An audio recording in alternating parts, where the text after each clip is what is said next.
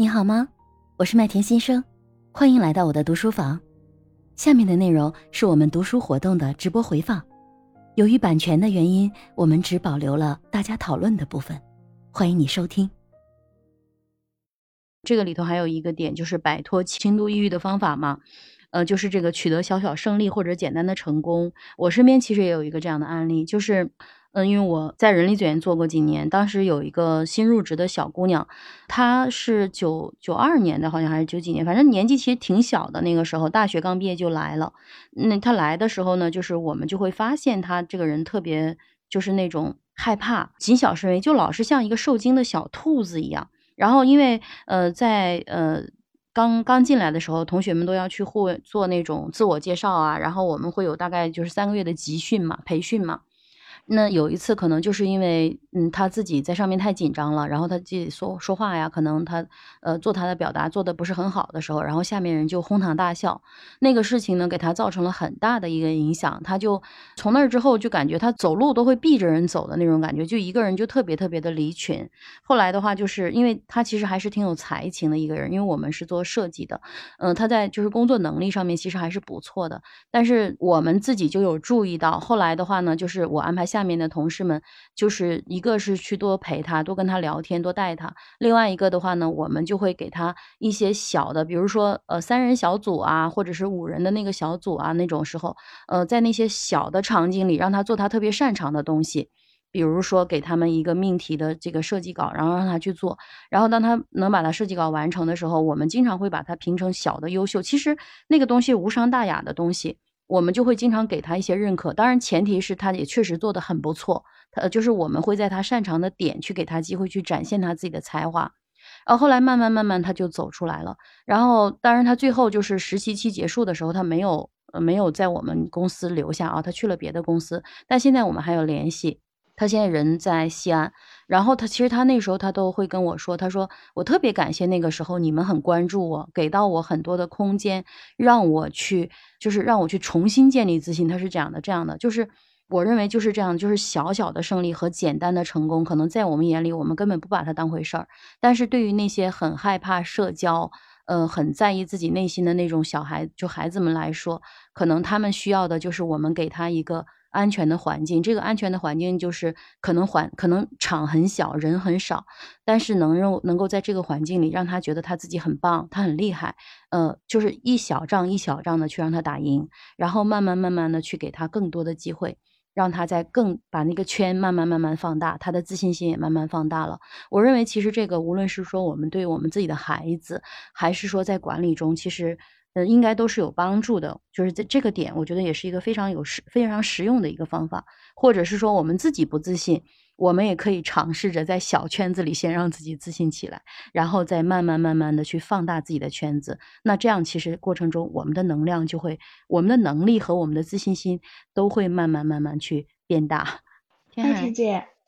啊，就是呃，我说这个女孩真幸运啊，来到你们这个公司，然后受到您的这种百般的呵护和关爱，让她能够成长起来，然后让她度过她的这个时光。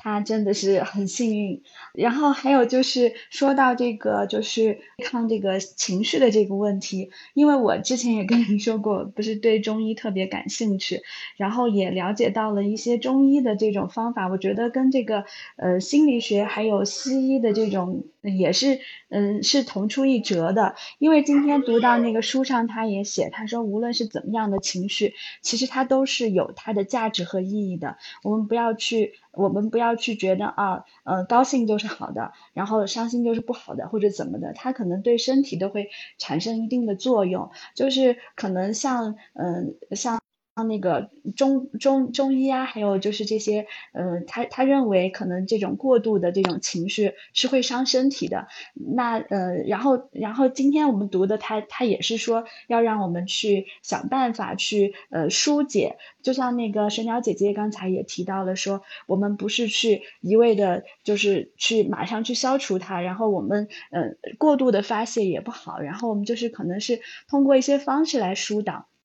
我就想起我之前听过一个中医分享的，他说他分享的很有意思，嗯，他也提到那个圣多纳释放法，我不知道就是你们有没有了解，我可能水淼姐姐比较更清楚一些，他的那个他呃那个中医他分享的心想事成三步法，就是跟那个就是圣多纳释放法很像，他的第一步就是说要先写下来，我希望怎么怎么怎么样，然后第二步就是要命名自己的情绪，就是无论是正面的。还是负面的，我们都把这个情绪命名下来。然后第三步就是把自己的情绪清理掉。呃，然后比如说可以问以下几个问题：第一个就是我欢迎这个情绪吗？就是我的我首先要释放对这个情绪的对抗。然后第二步就是愿意放下这个情绪吗？就是我们要释放我们很多的贪恋，可能好多情绪是从某一些呃，就是什么贪嗔痴啊这些来的。然后第三个是我能放下吗？然后再回到最初，就不停不停的这样一个循环往复，直到你真正能放下。我不知道 大家有没有试过这个方法，嗯，就是嗯，然后他也建议，就说我们可以每天就是呃，可以写写今天开心的事情啊，可以写写今天不开心的事情呀，然后再写一写今天要感谢的一些事情啊，这些都是对我们的情绪会有非常大的帮助。嗯，我就分享这么多，麦田姐写下来的这些东西应该是水淼姐姐的专长。我特别期待水淼姐姐，要不然哪天你针对这本书给我们聊聊，专门针对这本书的体系跟我们聊聊，可以吗？嗯，我们情商这本书读完了的时候，然后邀请你给我们专门针对嗯写作疗法给我们上上课，可不可以？或者那时候我应该也能读了一部分了。可以，没有问题。哎呀，太棒了，好期待啊！嗯，就就刚才那个，嗯，真的好期待。天海一水刚才说的那个啊。我有那种感受，就是有点像 NLP 哦，我不知道大家有没有，嗯，有没有接触过 NLP？就是它其中有一句魔法，就是对于那些不自信的人，其实是特别有效的。包括其实后面我有一些同事们，我感觉他们呃不自信，我也经常会告诉他们，我说过来姐姐办公室，姐姐教你一个咒语，每天对镜子念三遍，早上起来就是那个我接纳我的不完美，并且我相信每天我可以更好。就有的时候可能。嗯，用语言去改变自己的行为，然后用语言去改变自己的心智模式，我觉得可能是有机会的。其实真的哦，真的有人可以坚持。我那时候给他们定个小目标，我说每天早上坚持，坚持一百天，把这句话贴在镜子上，然后每天早上刷牙的时候对自己说，嗯，真的有人觉得他自己改变了。我不知道这个，反正我自己没没有那么试过，我只是老师上课这样教的，然后我就让那些孩子这么干。嗯，确实有人他们会说，他们自己觉得，哎，发现了自己真的越来越完美了。对，这就是一种心理暗示吧。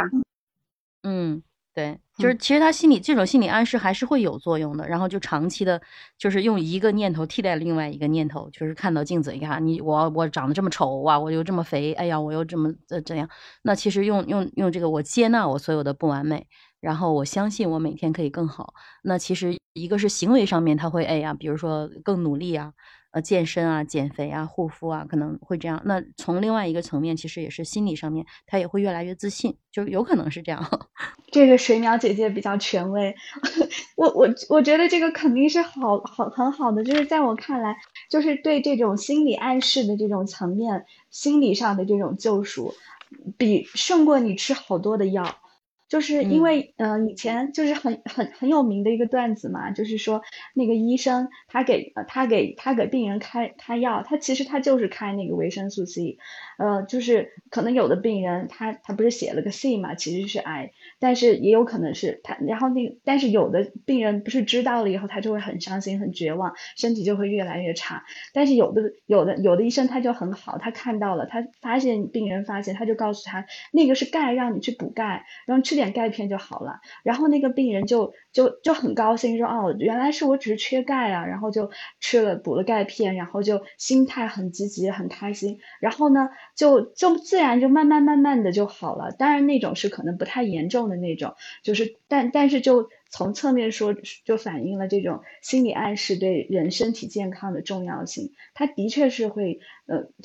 它的功效，我觉得甚至是可以远超于药物的。就是在某些呃不太严重的时候，就是情绪对人的这种这种这种能量是非常强大的。嗯，每天去学习的，一起学习的时光，感觉都过得非常快啊。今天我们一起阅读了《激情的奴隶》，关于呃激情，关于愤怒，关于抑郁，我们有了一些新的认知，然后也有了一些新的方法，然后也希望我们每一个朋友们呢，能够学了这些方法之后呢，也能够把它去用起来，让我们每个人的人生中呢，每一天都充满阳光，明媚不忧伤。好，那就谢谢大家，我们今天的活动呢就到这里结束了。下一次呢，我们会读情商的第六章主导性向，那其中关于心流这个部分会有很精彩的部分，然后也期待下一周能够看到大家哦。那今天的活动就到这里喽，谢谢今天所有领读的嘉宾朋友和一起分享的朋友们，谢谢大家。